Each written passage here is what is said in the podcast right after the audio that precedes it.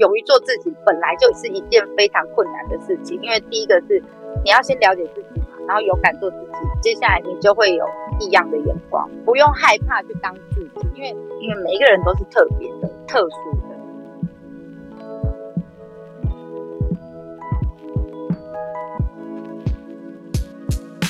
Hello，各位听众，大家好，欢迎收听《女力新生》。这是一个支持女力、分享女力的访谈节目，我是主持人唐心，很开心哦，可以跟大家在新一季的《女力新生》跟大家见面。先简单跟大家自我介绍一下好了。那我自己呢，做了一个口语表达的创业哦，自己创立了一个这样子口语表达的品牌。那希望呢，大家都能够透过表达来打造自己的影响力，完成自己想做的事情。那大家知道的这个广为人知的江湖人称 S 姐呢，哈，是我认识很久的朋友。那也很开心呢，可以在这样子的一个呃机缘之下，透过 S 姐来认识到女力新生，更有机会呢，可以成为这个频道的主持人，跟大家多分享女力的精神。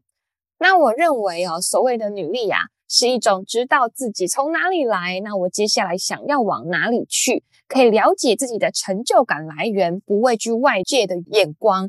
坚持做对的事情，成为更喜欢的自己。那今天呢，很特别，我们邀请到的大来宾呢，完全就具备了这样的精神。其实我知道今天要访问的时候呢，我非常异常的兴奋，因为呢，其实今天这位女力啊，大来宾啊，就很像是过去啊，就是很神秘，蒙着一层面纱。因为他的本身专业的工作领域是我自己没有接触到的，那我自己呢，在这个做功课的过程呢，也看见了，呃，这个领域虽然我们不不一定很长的去了解跟接触，不一定大家都很了解，但是呢，竟然在这样的领域呢，我在他身上也看到了很多对社会的使命感，坚持做他认为对的事情，而且帮相关的人员争取权利来发声。由衷的佩服这样子的女力哦，那更开心。我们今天可以邀请她。那接下来我们要来欢迎到调通最美的妈妈桑席耶娜。嗨，大家好，我是林森北路最出名的超熟辣妈妈桑席耶娜。唐心，我一定要讲一下，我第一次哈、哦、听到有人这么的肉肉等，然后又我从你那个前面开场白的介绍，得到了满满的温暖呢。真的很感谢你，就是介绍的这么仔细的，我第一次被人家介绍的这么仔细，真的吗？其实我我刚 刚讲的完全是发自内心，我很开心很兴奋，今天可以跟你聊天，因为其实今天要来女力呢，我蛮担心的，因为你知道我们酒店小姐哦，大概是所有呃一般正常的正宫，我们讲正宫好了，会是会会会比气的。哦，真的吗？一般女生会骂的那种狐狸精啊，或者是什么什么什么 小三啊，女生哎，那那我可以问一下，你真的有遇到这样子的实际遇到有人这么说你吗？呃，应应该是这样说，就是我从二零一六年的时候开始做日式酒店文化导览，然后第一次当老师，就导览老师的时候，然后呃，我们开始做这样子的街区导览嘛。那时候来报名的学员大概有百分之八十都是女生，嗯，对，然后就是一堆女生来，想要看看为什么男生这么喜欢去酒店，或者是很、哦、对很多人就会趁这一次，因为我懂了，感觉比较安全，对，我懂了，因为其实，在大家印象啊，就是呃，通常像这样子的呃各式各样的酒店，好像就是。大部分真的就是男生去嘛，哦，大部分，对，所以对女生来说，她会很好奇。那她我们又没有一个这样子，好像很光明正大的机会，呵 呵可以去看到这个里面在做什么。对，因为基本上不是大部分都是男生，而是全部都是男生，啊，全部都是男生。你要来上，呃，就是女生，除非你上班，都是来上班的啊，除非你是来赚钱的啦。不然大部分都是男生来花钱，哎、啊，那好好有趣哦。那在这个他们来这个观察实地走访的现况当中，是不是你就有感受到说他们有一点距离感，所以会让你有这样子的感觉？其实不太会，因为大部分大家都是好奇的来参加比较多，好，然后所以呃，其实不太会有什么敌视的感觉啦。嗯，有啦，有有有一群贵太太们，就是比较有攻防的感觉。我懂了，因为贵太太的家庭老公比较常跑，花比较多钱在这里，比较常跑。哎，一开始带导览的时候，他们就会比较就是眼神都很，原来是这里，原来是这里，花了我好多钱这样。听完之后，所有的太太们的那个感官都就是大改变，这样，对他们的认知啊，或者上面其实都有大大的改变。因为其实，呃，我们刚刚讲台式酒店跟日式酒店其实是有差别的啊。那我自己在带的是日式酒店的文化导览，那其实比较接地气的应该都是台式酒店。我们讲什么是台式酒店，什么是日式酒店？嗯、台式酒店呢，就是百分之五十以上的客人都是台湾人，消费模式、服务方式都偏台湾人喜欢的，叫台式酒店。台湾人喜欢的指的大概是什么呀？呃，这个我等一下来讲哈。然后呢，日式酒店就是百分之五十以上的客人都是日本人，消费模式、服务方式都偏日本人喜欢的，叫日式酒店。那台湾客人呢，重的是感觉，感觉对了，钱就掏出来了。嗯、那日式酒店呢，呃。比较多是注重细节，细节对了感觉才会对，钱才会掏出来。嗯，所以日式酒店是更规矩一点的，呃，更复杂一些的规矩这样子。啊，嗯、那台式酒店呢，都是私台制比较多，然后日式酒店都是公台制比较多。我们先把整个业况大概讲一下哈，那我再等一下再告诉说，呃，台湾客人大概是要怎么抓，或者是日本客人大概要怎么去收修的。好，我们把整个业况大概分析一下。好，那听不懂公台私台的小朋友们举手哦。我举手，我举手了。啊，来，公台呢，就是像华灯初上看到的一样哈。我们华灯初上大概都是演日式酒店，那里面的演员群就是客人，真的是华灯初上就全部都找日本来演的，我觉得那很厉害。好，那公台呢，就是我们店家是开放式的空间。然后有很多个桌子，那一桌客人看得到那一桌客人，然后隔壁桌的客人看得到另外一桌的客人。然后呢，小姐呢是每一桌都去打招呼，就一桌会大概坐十五到二十分钟，这个叫公台，就它会转来转去的。啊，那台式酒店都是私台制比较多。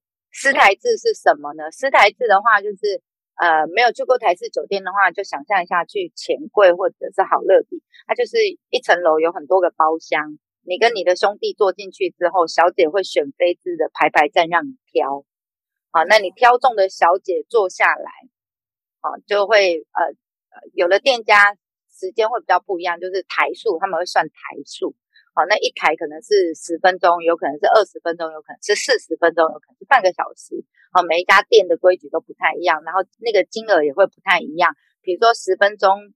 就是一百块，然后又或者是呃三十分钟是八百块之类的，每一个店家的台费规矩都不太一样。好，你选中一个小姐坐下来之后就开始算钱。好，那你点两个小姐就会算两个小姐的费用，三个小姐就三个小姐的费用，那就看这三个小姐她呃坐的时间有多长。那接下来就是你这一段时间都属于客人的，你是不可以走的。你就是不能像华灯初上一样，我转去别的包厢啊，我坐一坐十五分钟，我再换去别的包厢，呃，就不太可以。就你的时间就是变客人的，因为他有付你这一段时间的费用，这样。嗯，好，那这个是私台制。那台式酒店，因为我们在台湾，台湾的男人很幸福哈，所以他有各式各样的店可以去啊，他有制服店、便服店、礼服店，然后比较多元化一点，还有什么 piano bar 小吃店、旅 K 店、李龙 KTV，简称旅 K 店，还有什么呃。还有什么半套店、喇叭店，然后或者是什么泰国浴、什么乌龟堡，或者是楼凤。台湾的男生其实是幸福的，就是其实各个国家都一样，就是针对男生的这样子的寂寞商机的服务类型蛮多款的。是，对，那呃每一个不同的业种有不同的业种的呃计价方式跟服务方式这样子。好，嗯、那所以呃台式酒店的部分因为比较复杂一些，我们就。不多做介绍。那日式酒店是就是我本身在呃以前在待的地方，所以呢，我大概比较懂的是日式酒店的文化这一块。那为什么当初要推广日式酒店文化呢？是因为我在调通，然后调通都比较多日本客人早期啦，然后呃也比较多日式酒店。然后随着大环境的改变，然后举例来讲，网际网络的兴起，起然后、嗯、对，然后智慧型手机的便利越来越，就是人手一个手机了。像以前我们在学日文的时候，呃，是要花费大量的时间跟金钱，你才有办法取得第二语言的。对的，没错，要去报名上课。对对对，那哪像现在，你只要智慧型手机拿起来，然后 Google 翻译有没有？你不管是什么语言，嗯、在你的手机上立马就有一个快译通。早期我们在学语言，然后来不及学的时候，还要花一万多块去买快译通。当时的一万多块，基本上真的已经是现在的两万块的感觉了。哎，那所以意思是说，在这个日式酒店，是不是要学的东西比较多？呃，因为我们的客人是另外一个国家的人，所以第一个你，嗯、当然他的语言你一定要会懂嘛，好，不然你就无法跟客人做沟通。那还要会讲日文，对吗？这是一定要的啊！太厉害了，一定要的，这是最基本的。好，那接下来是你要了解他的文化，啊，你才有办法就是深得他的心。我的意思是说，你不能说他讲一个笑话，又或者是他讲一个梗的时候，你完全听不懂。啊，然后或者是你不懂他的文化，然后随便做了，你觉得在台湾这种事没什么大不了啊，可是对日本人而言就很没有礼貌的事情。是，所以对于像礼节的东西，其实是需要特别学习。对对对对对，对，因为是另外一个国家的人，嗯、那所以你我们在做这样的服务的时候，呃，比如说早期呃一九八零年代、九零年代高尔夫球比较盛行。那时候的所有的商务客基本上都会打高尔夫球，然后来台湾谈公事也肯定都会去高尔夫球场打球，然后甚至有很多日本客人是专门特地飞来台湾只为了打高尔夫球的。那所以我们那时候的教育训练还有包含了打高尔夫球这件事。哇，好厉 害！除了除了学日文，还要再学高尔夫球，然后插花茶道这些就是他们的呃文化的一种，所以我们要认识要了解。然后早期的日式酒店小姐基本上就有一点点像内艺系在培训的方式这样子，是真的诶，这听起来就是呃，的确第一个跟我们想象很不一样，就是酒店本身蒙成一层面纱嘛，不是很理解。那意外的发现其实也没那么容易哦。你要真的要在这行能够屹立不摇的话，你不但学习呀、交际能力呀、礼节呀，其实都要很有手腕的。那我我想要了解一下，就席耶娜，你当初是自己学的吗？有人带着你教你这些东西吗？呃，当初的话是在店里会有日文老师做教学啊。哦，会有老师。对，店家会付一半的学费，然后我们要提早三个小时到店里，一周三天嘛。然后是你要到店里提早三个小时，然后老师会教两个小时的日文啊，一个小时就你。吃饭跟化妆穿衣服这样子是，然后接着上班这样，非常专业耶。这个是我们那个企业的职前训练哦，对，非常。然后对，这讲回来，我觉得比较特别的是哈，因为台湾普遍对于专业这件事情都很不尊重。对，对我蛮了解。对，一讲到这，大家都很有心有戚戚焉。对呀，对，那但是呃，其实。大多数的人，就连包含酒店小姐自己都不晓得自己是有专业能力的，因为早期这件事情是、嗯、呃没有人愿意出来说，然后再来就是我们因为污名化跟标签的关系，就觉得你就是什么都不会，你才会去做酒店啊，或者是你就是要包包换包包，然后才要去做酒店，或者是哎呦酒店里面哪有那么多都在打悲情牌的啦？但其实我我觉得比较。困难的是，尤其是台式酒店，它的情绪劳动非常恐怖。嗯，好，然后台式酒店的专业，我我讲哦，一般普通女生，我要不是因为需要这一份工作，因为它时间比较弹性，好，对，酒店的时间比较弹性，然后再来就是它跟一般行业比较不一样的是，它比较没有，应该是说它比较没有那么严格的在筛选，呃，什么所谓的，的酒店嘛，门槛没那么高。对对对，因为它有各式各样的不同的适应的店家。我们举例来讲，就是呃，台式酒店里头有很多是单亲妈妈、单亲爸爸。嗯，好，就是现在离婚率都真的蛮普遍的。然后我为了要养小孩，然后现在又是因为我们又不像，比如说我们那个那那个什么四零年代、五零年代，我只要努力赚钱，我就会，我只要有努力就会有结果。嗯，好，然后那时候的薪水一个月四万多，房价也才两百多万，真的是负担得起。哪像我们现在的薪水四万多，房价是两千多万。对呀、啊，所以其实现在这种低薪制度下。呃，逼得大家都要去兼两份菜的比较多，尤其是如果你有小孩的人。举个例子，那个什么王力宏跟李静蕾的案子，最近比较红的，就是大家知道，就哦，我嫁给了一个白马王子，然后帮他生了三个小孩，然后我进进入家庭相夫教子了十几年，就我老公跟我说他要单身，哇，那那个收入来源瞬间不知道该怎么办。对，然后我们又不像李静蕾一样受过良好的教育，有完整的原生家庭，然后富裕的人脉，好、哦、丰沛的这些资源。嗯、就我可能原生家庭不是那么的好，嗯，好，然后我现在为了，了对我为了三个小孩，我要去找房子，我要去找新的工作。可是我已经脱离社会十几年了哦，然后我不知道我可以做什么，然后我那个渣男老公又要跟我抢小孩，然后我为了。要打官司，我又要拿一笔钱出来。可是我以前都是待在家里，都是领老公薪水的比较多。好、嗯，那所以我我唯一能够接受的工作是时间比较弹性，我可能没有办法朝九晚五的待在公司，嗯，因为要带小孩。对，因为我可能小孩还小，又或者是小孩子的这个生病可能什么之类，就大家都有很不同的原因。我现在不是要打悲情牌，而是我要讲的是在呃酒店里面劳动的这一些人。大家有着不同的理由进来，好，那有的可能是原生家庭本来就很破碎，然后有的可能是精神上面有状况，好，然后呃，有的可能是我因为单亲的关系，所以我需要来到这个地方工作。但我要讲的是，酒店就是社会安全网接不到的那一群人都在这里。嗯，你知道最恐怖的是什么？低收入是你的直系亲属，如果有房子有资产，你是没有办法做申请的。领不到社会的帮助，对，但实际上他又拿不到钱。对，我我的父母亲存款有钱或者是什么之类，我可能已经跟原生家庭闹翻了啊。对，现在很多不是做酒店的都也在跟原生家庭闹翻很多啊。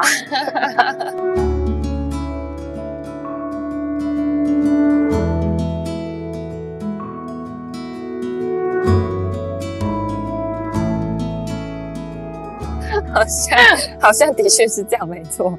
对，对，所以那我、呃、听听起来就是，呃，他在整个这样子的环境里面啊，他其实不是一个很容易去应对的，因为他起点本来就没那么容易嘛。那这些呃聚在一起的这个环境啊啊，各自有各自要面对的问题。那但是呃，他们可能需要一个立即性的收入，然后就对还要弹性能够符合他现在正在面临的状况。他可能要打官司，他可能要带小孩，各种的人会，呃，就像刚刚席耶娜用一个总结，我觉得很棒，就是呃，社会上没有办法承接住的人，那他们在为自己找方法的时候，呃，聚集在这里了。对啊，那呃，面对到像这样子的一个环境啊，那我我相信在这么长的资历走来啊，你一定是有累积了很多应变能力，这个就不是一般人 可以学到的。那当时啊。不知道你一开始哦，席耶娜在参与这样子的一个踏入酒店的产业啊，应该一开始没有想到会遇到这么多这么多的后面嘛，就这么多这么多的事情会逐渐发生。那在最一开始的时候，你会先踏入的原因是什么？然后慢慢的是不是又又开始会面对到一些一件一接着一件要去 处理的事情，而且他们并其实并没有打倒你。那在最一开始的时候，踏入酒店这个产业的原因会是什么呢？也是像刚刚所说的这样子吗？呃，呃，呃，我我倒没有原生家庭多破碎啊，虽然我们家庭也，嗯，对，我要讲的是说，像刚刚前面提到的，酒店是社会安全网接不到这一群人，那为什么一定要让大家都知道这件事情？是因为其实我也是，就是社会安全网 接不到的那一群人到的。好，那就是，是呃，我当初是因为我在专柜上班，然后。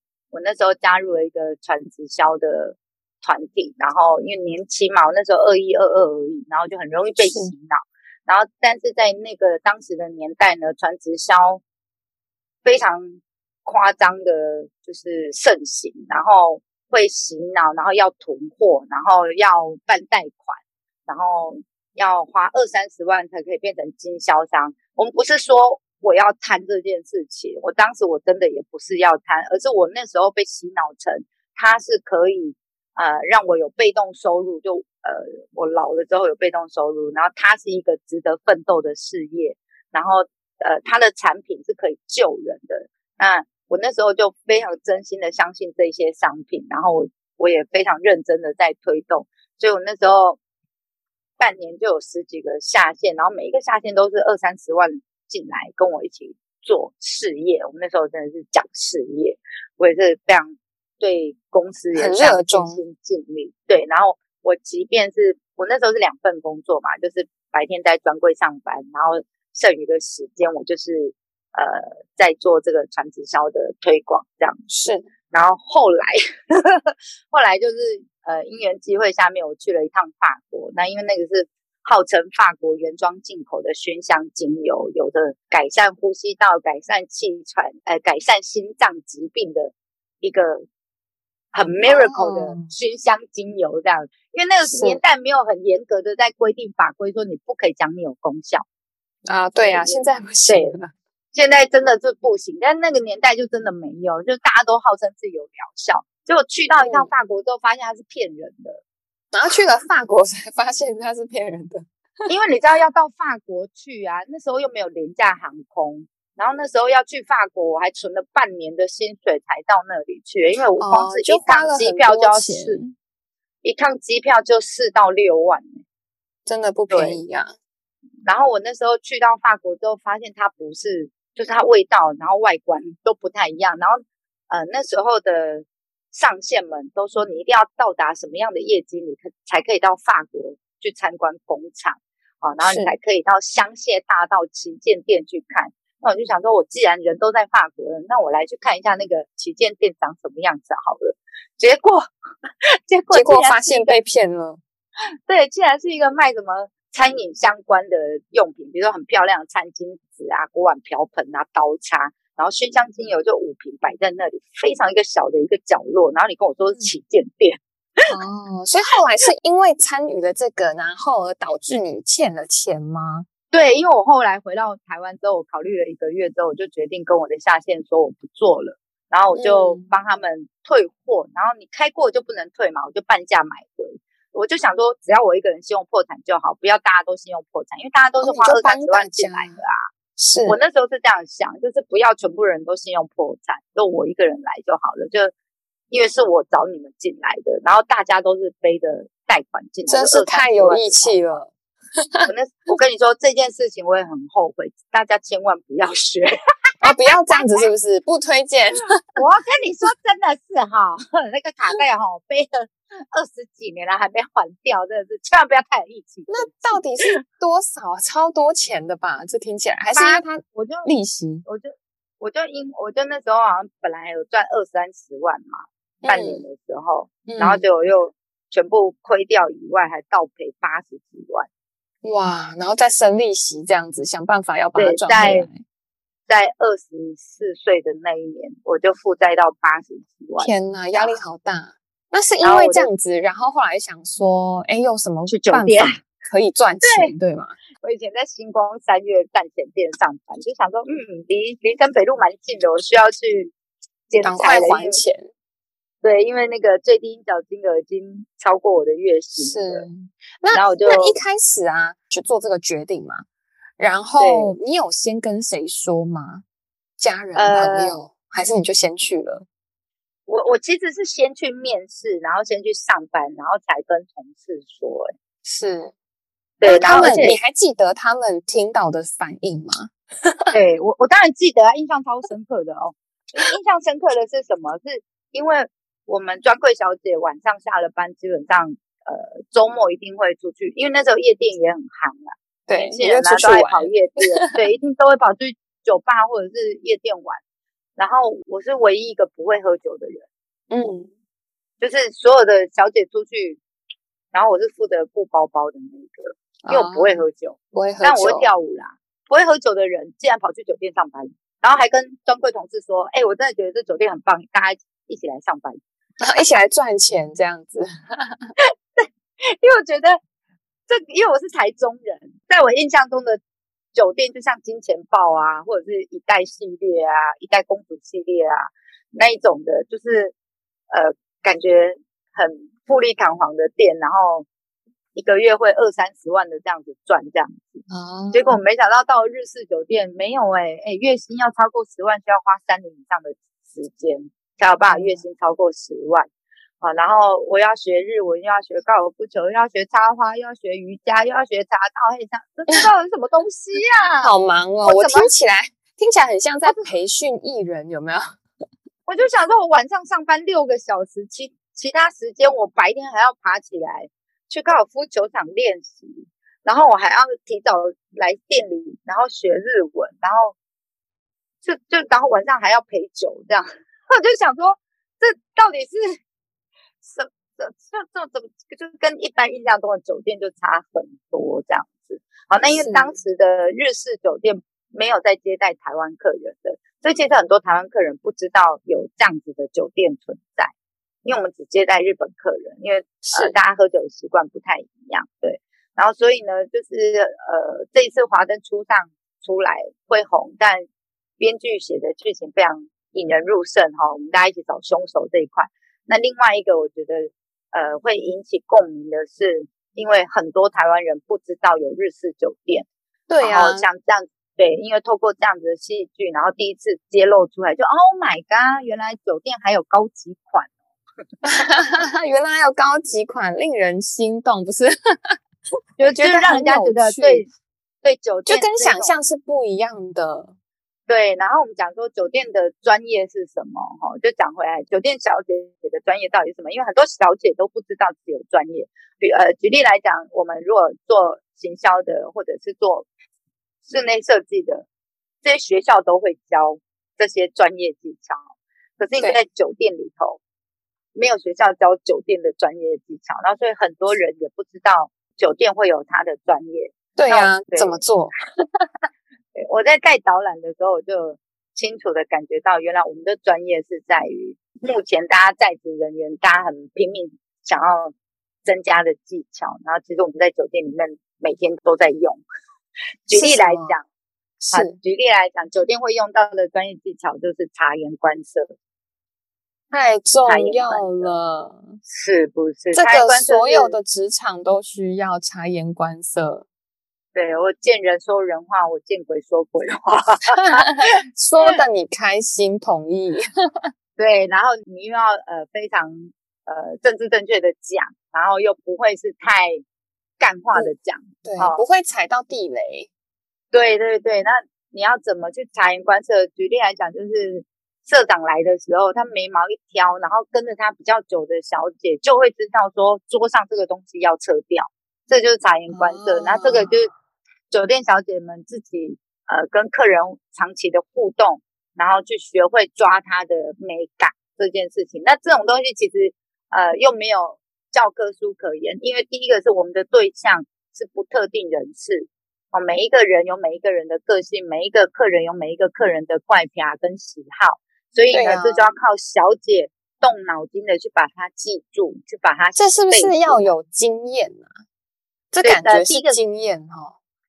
第一个是经验，第二个是你愿不愿意去察言观色，去认识这一个人。是因为就像我们现在一般职场上，你一定有特别喜欢的同事跟特别讨厌的同事。对。对，好，那可是我们在酒店里头，当然你有特别喜欢的客人跟特别讨厌的客人，但是因为他们是付钱来这个地方的，我们要如何一视同仁？是，然后让每一个客人都觉得他们是特别的，就在你心中是特别的，然后让每一个客人都觉得他们自己有特殊的那个待遇。对，这就是小姐的，对，这就是小姐的手腕。嗯、那这个延伸出来的是什么？人脉的培养。是，对每一个客人，不管他跟你见面的时间长短，好、哦、或次数，如果你可以让这个人对你留下深刻的印象，那就中了。举例来讲，我在开头的时候，我都会介绍说：“大家好，我是林森北路最出名的超熟辣妈妈桑喜安诺，对，印象深刻。我为什么要讲喜安诺呢？是因为第一个，呃，我今天公台的小姐哈，一天上班有七个小姐，七个小姐每一个小姐都会去跟客人打招呼，嗨，我是娜娜，嗨，我是安娜，然后我又是喜安娜的时候，就嗯，前面两个小姐是那个名字都跟我很像的时候，我应该要怎么返回一层？我要让客人记住我，所以我就会用台语说，嗨，我是喜安诺啊，这样子。嗯，好，那我对待日本客人就会有日式的。那个介绍方式，然后比如说每一个小姐，就是在你在跟客人自我介绍的时候，你怎么让客人记住你这个人？像我有另外一个店长，他的名字叫 Yumi，然后他就跟客人自我介绍，他就说：“你好，我是 You and Me 的 Yumi。”这样子，哦，印象深刻了。对，好，那所以取名上面也是一个比较特别的手腕，就你这个也是一个手腕，这个也是一个招。很重要。我我听说啊，我听呃，我相信就像刚刚前面我们听了这样子好多的资讯啊，其实它真的蛮不容易的。就像其实刚刚席耶娜所说的，呃，光是察言观色，这个大概有一半的人就出局了哈，啊，直接没办法会。那再来就是呢，诶，让对方能够觉得说，诶，我是很特别的，而且我还要懂得人脉培养，才能够慢慢在那边生存。那我听说有一个很厉害，就是为什么这么多人？因为其实。当然，酒店它需要花费嘛，那这些人怎么愿意一直来呢？一定是让你感受很好。那我听说有一个是我觉得女孩们哈可以学习的地方，就是听说在这个酒店啊要生存，要懂得暧昧的技巧。那不知道喜耶娜能不能教教我们，什么叫做暧昧？有没有什么我们可以学的地方？我要先讲哈，因为呃，我们来的基本上都是男生客人嘛，哈，那男都是异性，所以我的数据量，我的 database 比一般女生来的多。是啊，对呀、啊，好想听哦。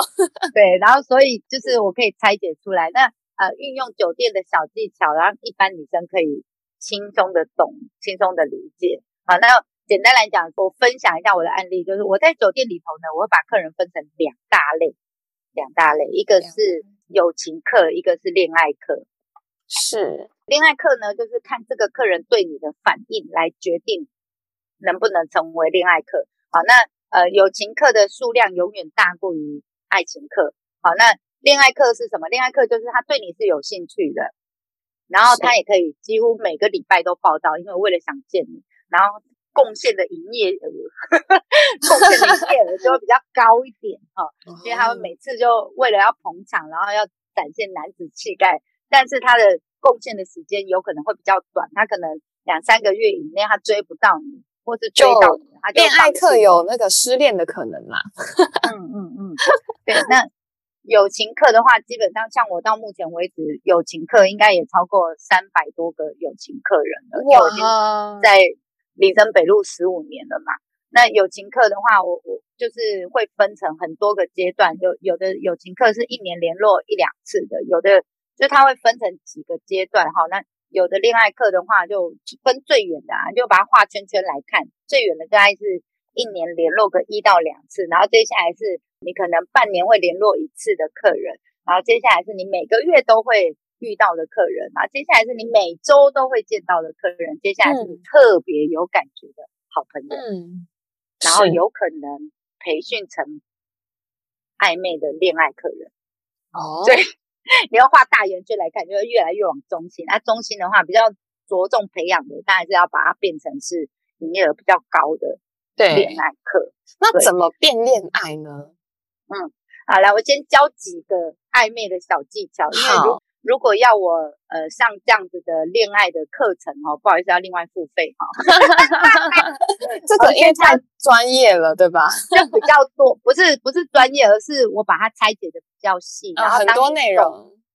当你懂这个原理的时候，当你懂这个观念的时候，其实真的都不难哦，真的都不难。那我们来粗浅的 听听，对粗浅的。我们讲暧昧，就是你要先跟对方建立关系，你才有办法做暧昧动作嘛，嗯、对不对？啊、嗯，那当然，外表上面、心态上面，然后眼神、肢体，然后语气，都是很重要的观点。那举例来讲，破冰五大话题，你怎么跟陌生人开启话题。我新边新来的客人进来了，我怎么跟他聊天？天气、工作、星座、血型、兴趣，这五个破破冰五大话题是，嗯，没有一定的顺序，但这五个话题，对，五个话题就可以帮你破冰。啊，那聊开了之后，聊天要有一个重点，重点是什么？当客人，这以前妈妈常教我，当客人愿意告诉你越多他的私事的时候，表示他越信任你。所以这五大话题，重点是要引导出他私人的想法，好，然后跟更多他的基本资料。嗯，对，那他基本资料，你知道他星座，你也知道他血型了，你也知道他工作状况，你也知道他兴趣是什么了。好，那你大概就会知道他跟你的三观合不合，跟你聊天这个过程愉不愉快。好，那有的客人是句点王啊，不错啊。那你什么星座啊？旁边坐。哎，你什么血型？嗯，X Y 型，不配合，很不配合的。对的，就是有有的可能是不想要跟你聊，就第一个是你有可能在错的时间问错的问题啊，心情不好了。对。对，好，然后你就北吧，你？哎，那所以你工作到底是什么嘛？你说啊，你说啊，这样子。好，然后第二个是有可能是呃，你不是他的菜，嗯，对，那或者是他他觉得你太有攻略性了，就太恐怖了，这样子都有可能。嗯、好，那但是聊天的话，就是我会建议就这破冰五大话题。那接下来暧昧是什么？暧昧就。因为如果按照酒店来讲，他今天进来消费，他就是已经有明确的目的，说我今天晚上就是要一个开心的晚上，好，我就是要放松自己的。嗯、那每一个客人呢，就有不同的，就当天晚上的心情都不太一样嘛，不同的位阶，不同的年龄层，然后不同的背景，然后不同的各式各样的综合的原因，所以你一定要学会察言观色，当天晚上，呃，就要变成他心目中的那一种女神。所以其实很多酒店小姐都说自己不知道自己有专业，我都觉得 no no no，我觉得你们实在太厉害，你根本就千变很厉害。对啊，千变的，对，其实非常厉害，因为就是最厉害就是人家没有感觉到，但是你可以符合各种不同的状态，而不是你就一个样子，那反而就没有什么弹性这样，那你只能符合一种人，那就很可惜了，对啊，那。我我其实也蛮好奇的，哦，刚才其实席耶娜讲这些啊，当然更进阶的这个要付费啦，因为太多内容了，察言观色啊，然后暧昧技巧啊，怎么让友情进阶升级变恋爱？那然后然后如何跟一个人从不太熟慢慢的熟起来？要聊什么？这其实一般女生都很适合学，因为大家都会遇到，无论是朋友或者是想要喜欢的人嘛，怎么跟他进一步？那。讲到这感情啊，我就很好奇了。在这个产业这么久啊，不知道会不会哦，让你看到这么多的关系哦，男男女女的哈，各种丰富的经验，会不会改变你接纳你的感情观呢？其实我都讲哦，进酒店的小姐哦，都是在感情上受挫比较多的，所以她才会进来酒店上班。是，就我刚讲的，像举例来讲，我就是被离婚了，然后我又要带小孩，所以她感情上面就是已经。受过伤才进，受伤害，对，那比较少会是处女进来的，是，那那呃，对你自己来 说，这样讲会不会太直接？不会不会不会，OK 的，没问题的。那那在这样子前，那那我先问一个好了，你有你有看呃，大部分的哦像这样子，因为我们说来工作大都是女生嘛，那在这个女生的状况下。呃，譬如说感情状况，她是幸福美满或婚姻美满的比例是不多的嘛？当然不多啊！现在就算一般女生那个幸福美满的也也不多，也不多。好，那 我跟你来说，哎，那席耶娜，那你你结婚了吗？你现在我我可以问吗？对，可以，对，我可以问嘛？我那你现在有哦不婚族哦，那应该蛮后面应该会结婚。我想听你的爱情观。对，我的爱情观真的跟一般女生不一样，就是我为什么会想要结婚，就是我对结婚的这个，呃，其实你知道我小时候的那个我的愿望写的是我要当新娘。哦，应该很多现在在听的女生都是 想当新娘的。对，但是小时候进了进了酒店之后，才发现天哪，这世界上真的没有好男人。哇，女孩们写起来了吗？但是，但是，但是，我们不要打破所有女生的梦想。应该是说，这世界上没有好男人，但只有适不适合自己的男人。所以，女生有一点哈，就我觉得这一点就蛮符合女力的。就第一个是你一定要先知道自己是要的是什么，你一定要足够的了解自己。好，因为其实有很多女生是不了解自己，但你又要求另外一半了解你。我我个人觉得这样这种案子我们在酒店看太多了。举例来讲，就是哦。你拜托，我都跟你交往了半年了，你怎么不知道我不吃辣啦？你怎么还买辣的回来？你白痴吗？什么之类的？好，就是还是会有很多女生，就你也，你跟你妈，就你从你妈肚子蹦出来，你可能都还不晓得你妈爱吃什么，或者是讨厌什么。你可能都，你跟你妈住在同一个屋檐下那么久了，你可能也不了解你的父母亲，或者是你的兄弟姐妹。你怎么可以要求一个你才刚认识没几年的人就要完全的了解你自己？你自己可能都不了解你要的是什么。简单来讲，男生是一个非常简单的动物，好，就是呃，他们要的东西就不外乎就成就感、荣誉感，然后就是照顾女生的感觉，然后得到女生的称赞。其实现在的男生都被训练的非常棒，好，对，然后。但是很多女生是不了解自己。举例来讲，就是我觉得你就是太小气，或者是什么什么之类的。我觉得你就是怎样怎样。就现在女生说了解自己，但然后知道自己想要的是什么，但其实都没有办法做到一个呃同理心，然后或者是明确指示这件事情。这有太多要教的了。我们但我们先讲个大概，就重点是，亲爱的女孩子们，当你在跟另外一半相处的时候。举例来说，你跟一个男生同居在一块，哦，然后可能结婚生小孩了，你在发飙的原因，会不会有可能是连带着前面的旧账一起在发飙的？那个，嗯，就那个愤怒，那个情绪是可能累积很久的。这个这件事情自己也要知道。举例来讲，就是男生回来之后碗也不洗，然后袜子乱脱。哦，然后或者是衣服就乱丢，然后东西也不整理，就只会坐在那个沙发上面划手机。然后我拜托或者是我沟通他，请他做这些事情都没有，他都没有改善。好，然后我会觉得很烦，然后我觉得这一段感情我非常的呃，就是不想要的这样子。那有没有想过，就是沟通这件事情不是只有你单方面的告诉他，而是对方也要说，那个才叫沟通。好，举例来讲。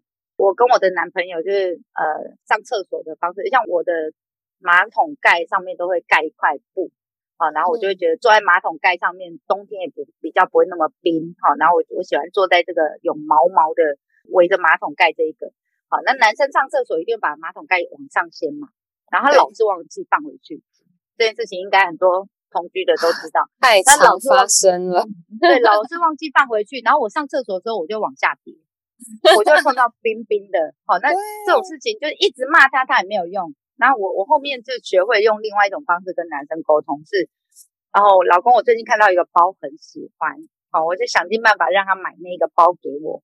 然后我会告诉我自己，你做一半，我做一半，至少你有买一个东西补偿我了。好，然后所以呢，我会把马桶盖放下，这是我要做的部分。他上厕所，他要把马桶盖往上掀，这是他要做的事情，就变成他做一半，我做一半，我就不会站在那个心态上面说，为什么你老是在我家都不会把马桶盖放下来，上完厕所再把它放回来啊？我每次看到那个包的时候，我就会想到这个马桶就好了先。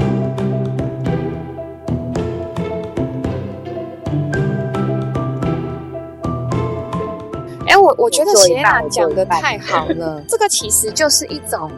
成熟的一一种处理自己情绪的方式，因为很多很多到后面一发不可收拾，无法挽救，都是不平衡嘛，长期的不平衡，然后你又没有发泄，那可是有的时候，就像刚刚说的，其实对方并不知道你生气了，那你有没有跟他说？那说了有没有效？没有效，我们就换别的方式平衡自己，就是这个方式就真的不行，好吧？那你能做别的满足我，那我就算了。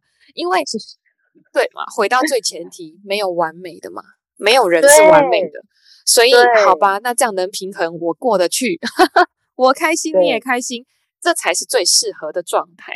如果假设回到那种呃以前可能太梦幻啦，太要求百分之百的买白马王子啊，那就会很痛苦了。因为因为其实没有到没有对，所以你知道理想型这件事情哈、哦，就我前一阵单身的时候，我也在想说，天哪，就是我这么多男人的客人了，我要从里面挑一个，应该也没有多困难。为什么我都没有一个看上的？我不过就只想要一个又高又帅、体格又好、又有钱、又可以对我好，然后又聪明，可以跟我聊工作的。我不过就只是想要这样的男人而已，怎么会这么困难呢？对呀、啊，这我们都想问。然后我朋友就出现，然后跟我讲说，如果有真的有这样又高又帅又有钱，然后又愿意给你钱花，然后又疼你，然后又温柔体贴，然后又善解人意，又聪明，又更 愿意跟你聊工作的事情，这种男人。他干嘛挑你这四十岁的老女人？我要么我就去挑个网红的啊，是不是？我就挑一个小模了啊，我干嘛挑你？真的是的。哦，朋友真的果然是朋友。结果后来你知道他教我哪一招吗？哪一招？你就你就把它分散啊，你就把它分散。像我我那时候就整个开窍，我就开始找一个脑袋很聪明的，然后会跟我聊工作的男人。好，然后我就跟他有一点暧昧的关系，我跟他的关系呢就有点友达以上恋人未满，这样。好，然后呢，接下来我要找一个有钱的，啊，只要每次我有一些小烦恼，或者是我有什么想要买的东西呢，这个男生会很大方的给我，好，然后赞助我这样子。好，然后另外一个我就找一个温柔体贴的，然后再来我就再找一个呃幽默风趣、专门逗我笑的，哎，我就差一个床上功夫。床上功夫很好的还没找到以外，好，那时候我就把它分散成这样子五五个男人，五个男人，然后都跟跟这五个男人都保持一个非常有一点近又有点距离的感觉，暧昧的距离。对，但对方来讲哦，重点哦，对方其实都不知道他是我的暧昧对象，哦，这个才好玩，这个好进阶啊。对，这些男人，我把他们全部凑在一块的时候，他们还可以非常开心的跟彼此吃饭聊天。是，就是他们完全不会吃醋，呃，这个就是最高的手段了啊！我前阵子 看了一个，就是也是开玩笑的那个图啦，他就说，女孩，如果你找不到一个完美的男人，那你就找两个。对，对同样的概念，两个两个找不到就找三个。对啊，因为实 实际上很难嘛，你又他有钱又要陪你，他就矛盾了啊。他有钱就没有办法陪你啊，因为他在忙嘛。那他能陪你就没有钱呢，有点类似啦，哈，有点类似的概念。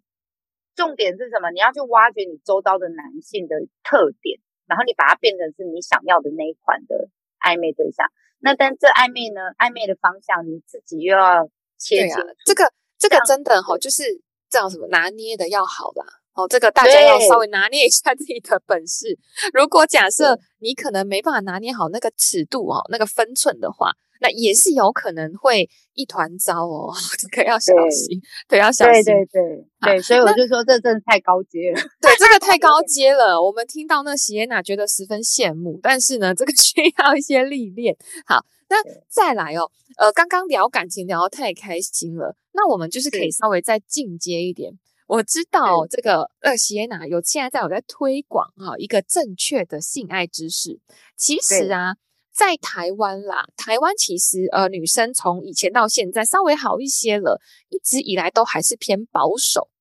那像这样子推广性爱知识啊，鼓励大家勇敢表达自己的一个课程哦，是怎么样让你有这样子的启发？是觉得诶，我要来做这一块。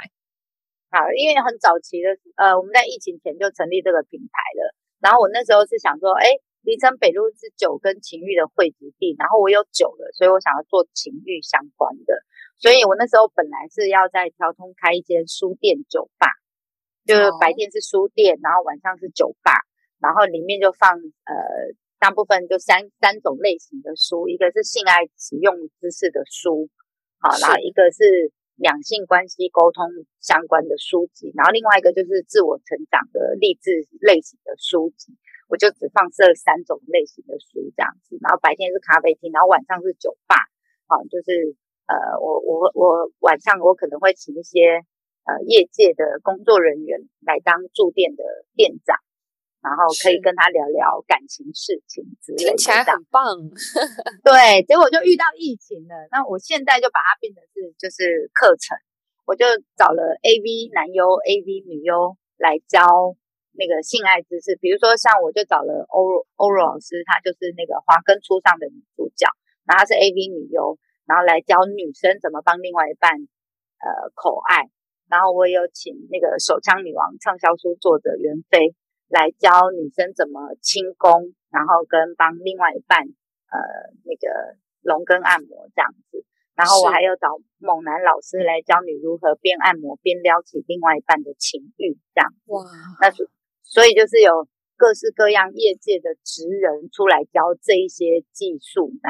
然后我们就女生的学员比较多一些的。那我们也有男生专属课程啊。就是那像比如说像金手指的哦，像像这样的课程啊，其其实我自己观察哦，就是其实蛮多女生是很有兴趣的哦，其实是有的。那过去就是因为可能文化关系，跟大部分比较没有办法接触到，对，没有办法接触到这样的资讯。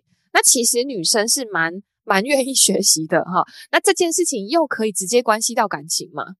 就这件事的确是一个感情之间的润滑剂。如果很好。呃，可能感情会很好，这样。那有没有什么实际的案例哦？Sienna 在你的这个来上课的呃，可能女生或男生当中，他来上课之后的改变？OK，这样我我就会说哦，早期啦，你要抓住男生的心，就是要抓住他的胃。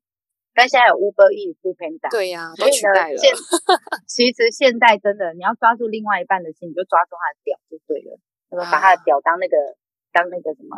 排档杆有没有？叫他前进就前进，叫他后退就后退，掌握好他。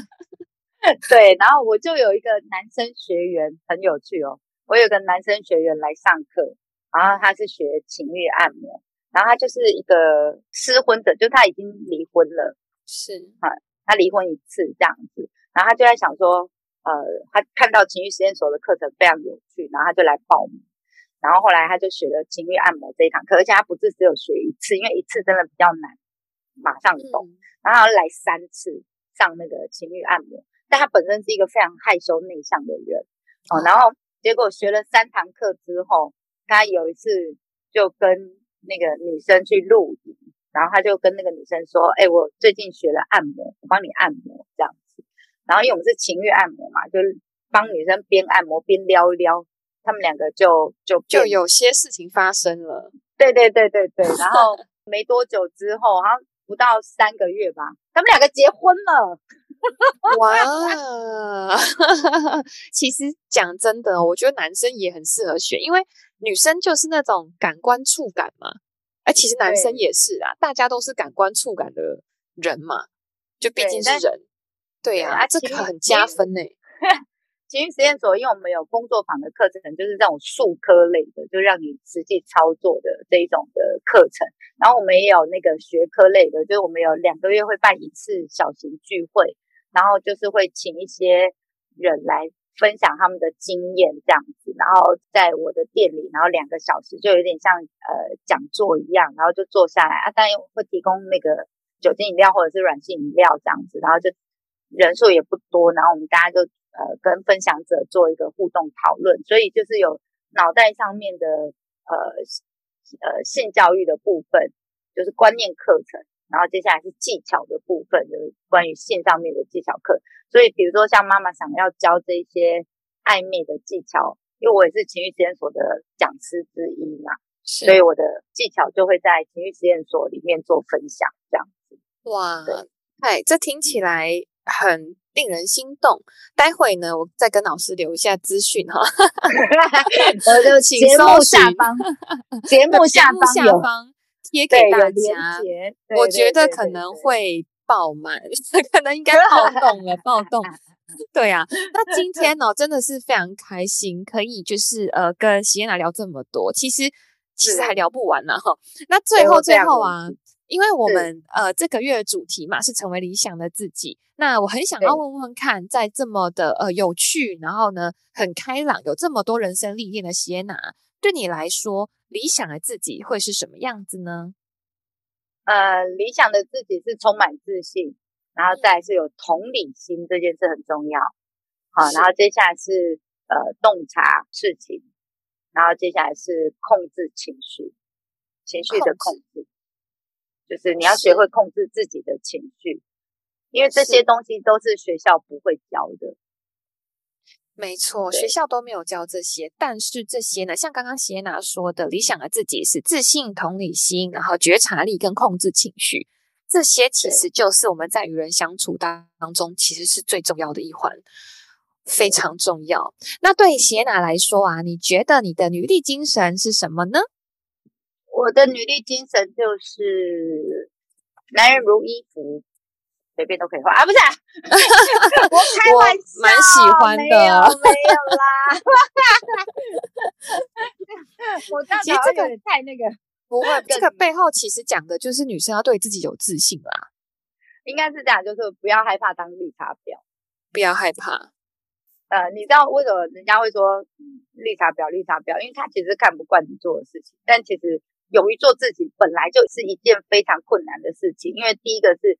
你要先了解自己嘛，然后勇敢做自己，接下来你就会有异样的眼光，因为每一个人都是特别的、特殊的，是对，所以我觉得不用害怕去当自己，因为我我都会讲哦，绿茶婊真的不是每个人都可以当的，就当要当绿茶婊也很困难。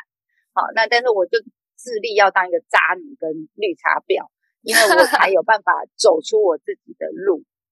太可爱了，我非常喜欢，就是 Sienna 很真实，这就是我们想到跟我们人生所经历的，跟鼓励大家最好的动力，就是这个真实的。好，我都记得了，所以你的标题要下说，括号男人如衣服，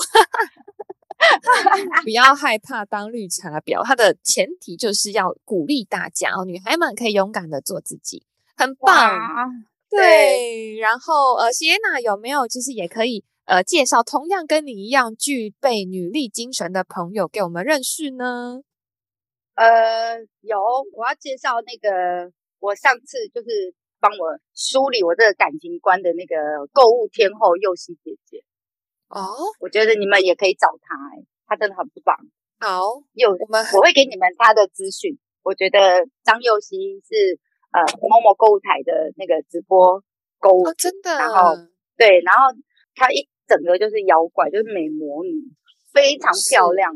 然后呢，她对人生跟感情呢也是非常棒，然后也是一针见血。我那个时候就是她给我这个建议，然后把我从那个感情当中的泥沼给挖出来的。太期待认识她了。其实，其实呃。就像很多人讲的啊，女力我们就是互相支持、互相支援嘛。你不知道什么时候会需要一个这样的协助跟动力，我们就会把一个人拉起来，然后成为现在这么棒的谢娜。谢谢谢谢，真的、啊、很谢谢，很开心今天可以认识你，跟你聊天。那也欢迎大家哦，谢谢对于席耶娜呃很有兴趣的，其实有非常多的报道。那还有刚刚说的这个呃情欲实验所，对对对，资讯再贴给大家。那也欢迎大家可以持续的追踪我们的女力新生，还有唐心的 Instagram 跟 Facebook，每周二五一起来倾听丰富的女力新生。我们最后再给席耶娜一个掌声。耶非常感谢大家。下次见喽拜拜。拜拜。